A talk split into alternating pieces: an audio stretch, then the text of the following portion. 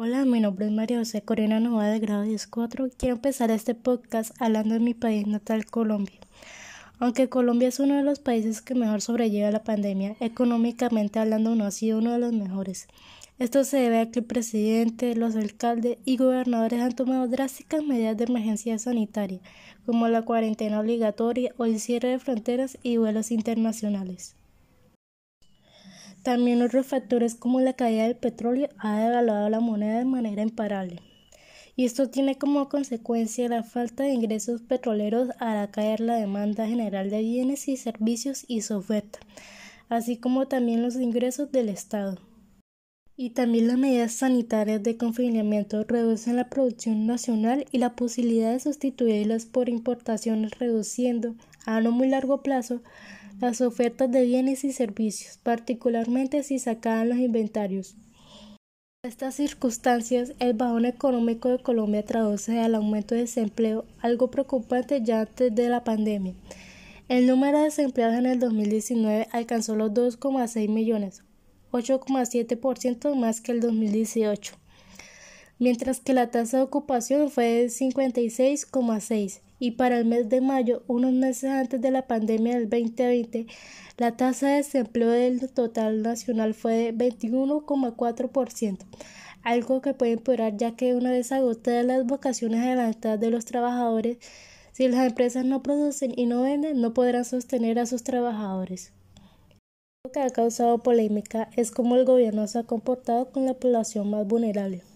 Los más afortunados, las personas que trabajan en servicios como la educación, la radio o la auditoría de cuentas, podrán trabajar desde sus casas y así asegurar sus ingresos.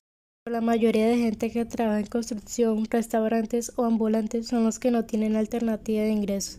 Algunos vivirán de ahorros, pero las personas que, que viven de un dinero diario, sobre todo los ambulantes, salen a arriesgarse y lo más posible es que regresen con un comparendo.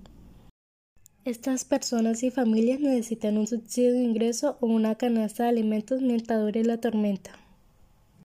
Sabemos que el gobierno ha sacado varios proyectos como Colombia Mayor y Ingreso Solidario, pero aún así la gente se sigue quejando que no ha recibido alguna ayuda. Y la que más causa polémica es el ingreso solidario, que se pudo ver hasta como dicha plataforma fue hackeada.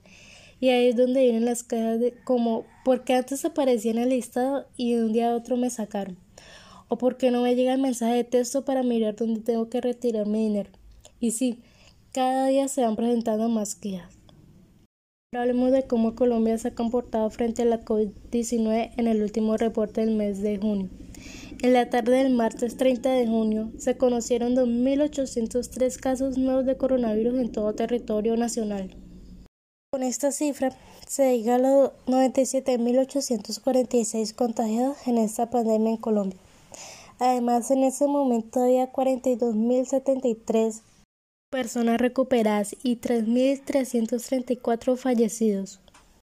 En total, el sistema de salud colombiano ha procesado 700.403.437 muestras en todo el país. Y la ciudad que más preocupa es la capital de Colombia, ya que es la zona más afectada por el coronavirus.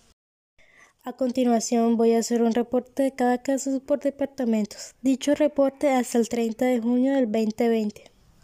Bogotá 30.017, Atlántico 23.360, Valle del Cauca 9.974, Bolívar 9.116, Antioquia 4.442, Nariño 3.443, Cundinamarca 2709, Amazonas 2299, Magdalena 1854, Chocó 1544, Meta 1229, Sucre 1255, Cesar 1027, Tolima 943, Córdoba 786, Santander 713, Risaralda 511, Guajira 440, Boyacá 375, Cauca 376, Huila 341, Norte de Santander 334, Caldas 260,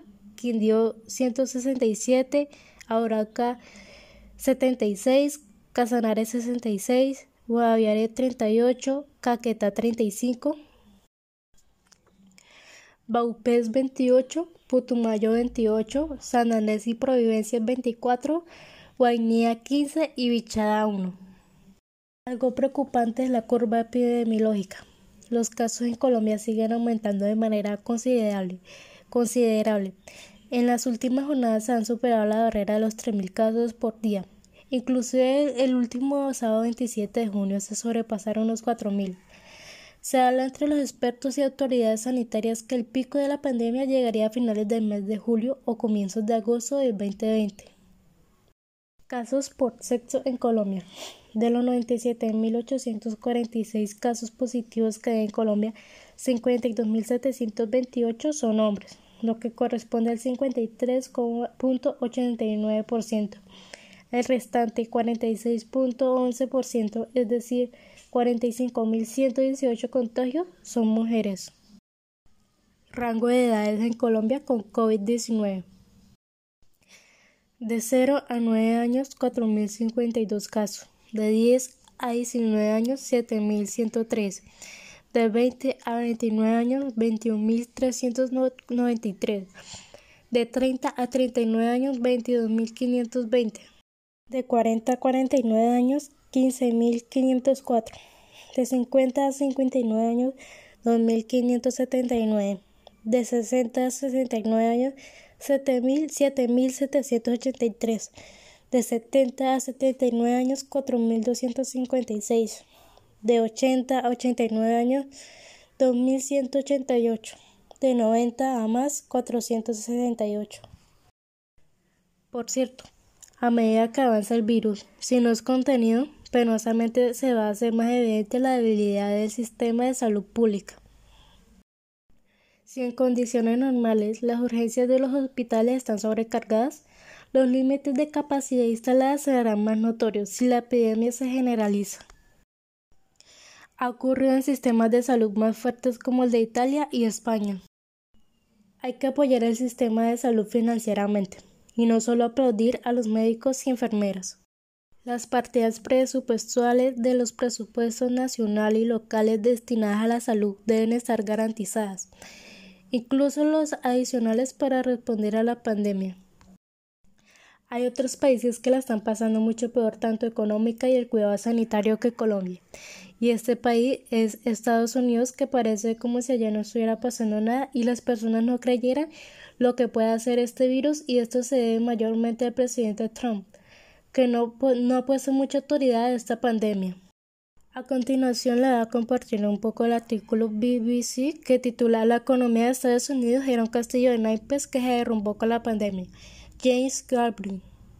Con más de 1.300 víctimas fatales y 3 millones contagiados por COVID-19, Estados Unidos sigue siendo uno de los epicentros de la pandemia a nivel mundial que la actividad económica está intentando acelerar el motor lentamente, el aumento de casos en estados como Florida, Texas, Arizona y California impone nuevos desafíos. Varios pronósticos apuntan a que la recuperación económica comenzaría el tercer trimestre de este año, aunque todo depende de cómo evolucione la, la situación de salud y las medidas de control que adopten las autoridades.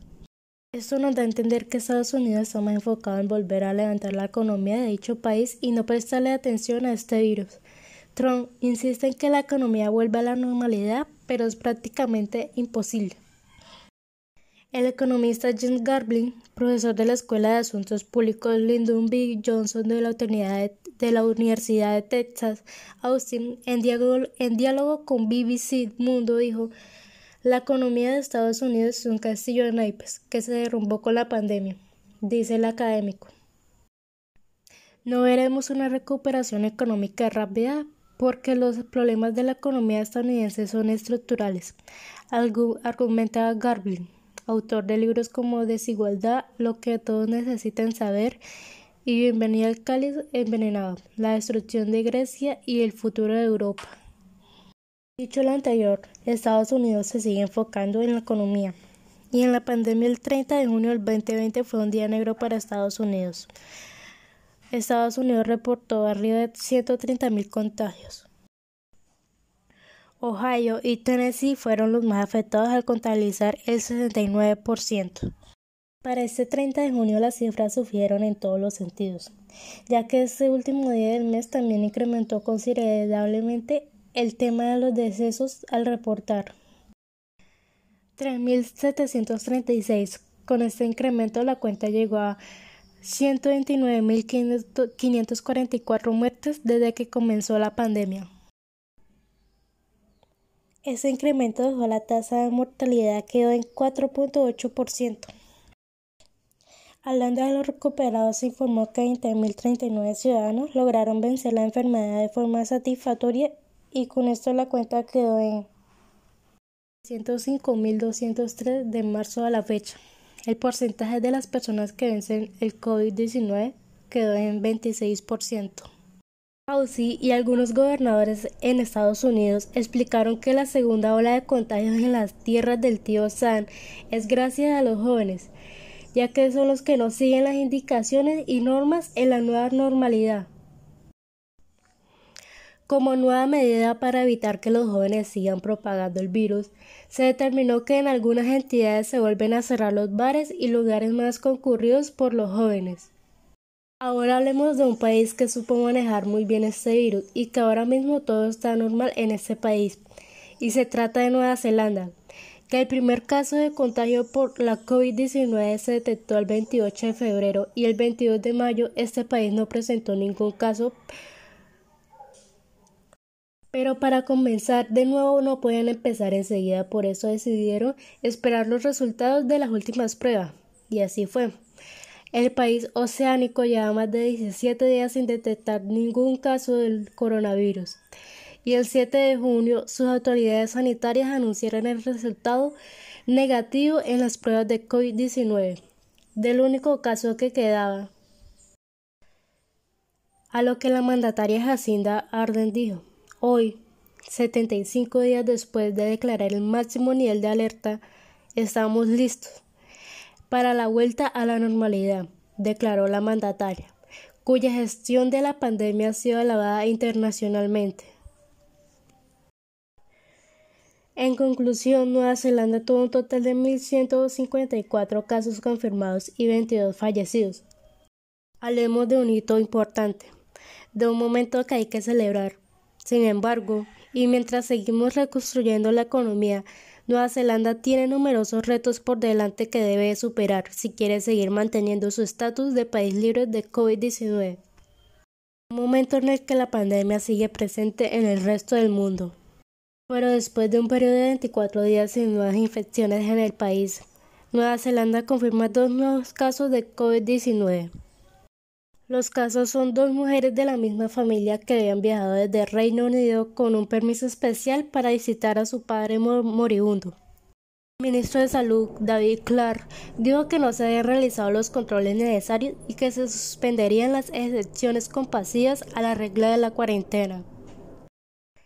El país levantó todas las restricciones internas, sin embargo, mantuvo estrictas restricciones fronterizas dejando entrar solo ciudadanos y trabajadores esenciales. Días después, Nueva Zelanda no presentaba ningún contagio y hasta hoy en día sigue igual. Otro país que supo manejar muy bien esta pandemia fue Uruguay.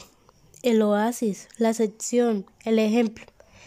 Así le llaman a Uruguay distintos medios de la región ante su exitosa estrategia contra el nuevo coronavirus una que nunca incluyó cuarentena obligatoria. Los primeros cuatro casos en el país se conocieron el pasado 13 de marzo. Inmediatamente se declaró la emergencia sanitaria que incluía lo mismo de los otros países donde también se presentaban los primeros casos. La suspensión de clases, de eventos masivos, actividades no esenciales, pidió a todos que hacen en casa y cerró las fronteras. Pero la diferencia fue que el presidente de Uruguay dijo que no era obligatorio el aislamiento. Es decir, el comercio se podía seguir moviendo, pero eran muy pocos los que seguían comercializando. Y día a día Uruguay supo controlar el número de infectados. La tasa de contagio se ha mantenido baja y el sistema de salud nunca llegó a verse comprometido. El país ya lleva semanas abriendo actividades, por ejemplo con el paulatino regreso de las clases.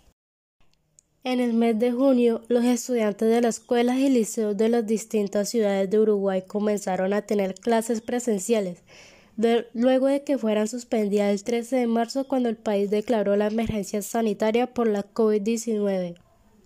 Los estudiantes deberán viajar con tapabocas y las camionetas no podrán utilizar el aire acondicionado y el gobierno volvió a explicar que lo primero es cuidar la salud. El martes también se abrieron los centros comerciales que han empleado miles de personas para lo cual se conformó un estricto protocolo sanitario. Continuemos con el informe de Uruguay en el mes de junio. El 7 de junio, por primera vez se detectaron cero casos nuevos de COVID-19. El 8 de junio se informó que Uruguay tenía por segundo día consecutivo cero casos nuevos. El 11 de junio se volvió a repetir la cifra y por tres días consecutivos no hubo casos nuevos. Pero hay ocho departamentos con casos activos de coronavirus. Artigas, Canelones, Cerro Largo, Montevideo, Maldonado, Tacuarembo, Rocha y 33. En ese entonces había tres personas en cuidados intensivos. A su vez, había 172 infectados que son trabajadores de la salud. 147 ya se recuperaron, 24 siguen afectados y uno falleció. Se comunicaron 921 casos ya recuperados en el país en uno de los últimos reportes de junio y 90 personas cursando la enfermedad. Otro país que al parecer está siguiendo los pasos de Estados Unidos es Brasil, que tanto los contagios, fallecimientos y la economía de dicho país está pasando por números que no son normales. La actividad económica en Brasil se retrajo un 9,73% en abril frente a marzo, como consecuencia de la paralización provocada por la pandemia de la COVID-19, según un indicador divulgado este jueves por el Banco Central. El llamado índice de actividad económica, un indicador con el que el organismo emisor intenta anticipar la tendencia del Producto Interior Bruto, no había sufrido una caída tan pronunciada en un mes desde que comenzó a ser medio hace 17 años, en enero del 2003. La actividad económica ya había sufrido una caída del 6,16% en marzo frente a febrero, pero entonces no había reflejado totalmente los efectos de las medidas de distanciamiento social adoptadas por los gobiernos regionales y municipales para enfrentar el avance de la pandemia. Los economistas del mercado calculan que la caída del PIB brasileño en 2020 será del 6,50%, pero algunas proyecciones como la del Banco Mundial son aún más pesimistas y prevén una retracción del 8%. La profunda retracción en 2020 es esperada en momentos en que Brasil venía recuperándose lentamente de la histórica recesión que sufrió en el 2015 y 2016 cuando su PIB se encogió en cerca de 7 puntos porcentuales. Los efectos de la paralización de actividad ya se reflejaron en el mercado laboral con la pérdida de 4,9 millones de empleos en el último trimestre. La crisis económica obligó al gobierno a conceder un subsidio mensual de 600 reales, unos 41.074.317 pesos colombianos, mientras dure la pandemia a desempleados, empleados informales y otras personas que se quedaron sin renta. A ello se le suma el hecho de que Brasil aún no ha alcanzado su pico de contagios, a pesar que ya es el tercer país en el mundo con más contagiados. Luis Enrique Mandetta, el primero de los dos ministros de Sanidad que ha dimitido durante la pandemia por sus diferencias con Bolsonaro, advirtió que a principios de abril de la curva de infectados seguiría en ascenso durante 12 semanas más. Según las últimas cifras de mayo publicadas por el gobierno brasileño, el país registra más de 300.000 personas contagiadas y casi 20.000 fallecidos. No obstante, hay estudios que ponen en duda estos datos. Según una investigación realizada por el portal COVID-19 Brasil, que reúne científicos y estudiantes de varias universidades del país, el número de infectados podría superar ya los 1,2 millones y una cifra 16 mayor a la oficial y superior a la de Estados Unidos. Pero Brasil y Estados Unidos tienen algo en común, y es que sus mandatarios no le ponen mucha atención a este virus. Se dice que uno sigue los pasos de su mandatario. ¿Qué se puede esperar de Brasil si su mandatario Jair Bolsonaro ha salido varias veces a dar discursos sin tener alguna protección sanitaria? Pero no todo depende del presidente, sino también de las personas que claramente algunas personas no le prestan cuidados a este virus, aún sabiendo la cantidad de muertes que hay en este país. Y uno siempre dice, ojalá hubiera nacido en, en estos grandes países como Estados Unidos o Brasil. Pero esta pandemia nos, nos, ha demostrado a todo el mundo que los países donde muchos anhelan vivir no hay, una, no hay una unión entre ciudadanos y para mí eso es lo que hace un país. La unión, eso nos da a entender que estos grandes países solo viven de trabajos y riqueza y no tienen nada de empatía y eso se nota en el último reporte de junio. El ministro de Salud reportó 1.280 nuevas muertes por el COVID-19 en las últimas 24 horas, casi duplicando la cifra, la cifra del día anterior. Según el secretario de Salud del Estado de Río, la cifra de muertes en el país es de 50.594. Solo el estado de Río de Janeiro superó los 10.000 muertes totales por el virus el martes. El ministro de Salud Nacional también registró otros 33.800 casos nuevos el martes, lo que le da el total del país al menos a 1.400.041 personas contagiadas. Esto se produce después de una nueva encuesta publicada el martes que mostró que menos brasileños se están refugiando en sus hogares, aunque cada vez tienen más miedo de contraer el virus. A fines de junio, el 47% de los brasileños tenían mucho miedo de contraer el nuevo coronavirus, frente al 36% a mediados de marzo, cuando varios estados ordenaron el cierre de todos los negocios, excepto los esenciales. Últimos reportes de junio de coronavirus en Brasil. Muertes 58.314. Contagios 1.368.195. Mientras varios estados que componen Brasil han reabierto su economía, el país ya supera los 58.000 muertos por el coronavirus. Sin embargo, menos brasileños dijeron quedarse en casa. Aquellos que informaron permanecer totalmente aislados cayeron al 12% desde el 18% y aquellos que dijeron que estaban tomando precauciones pero aún se iban de casa al trabajo y realizaban otras actividades subieron hasta el 34% con respecto al 24% anterior. Es el final de mi video, espero que lo hayan disfrutado tanto como yo disfruté de hacerlo y espero que estén muy bien.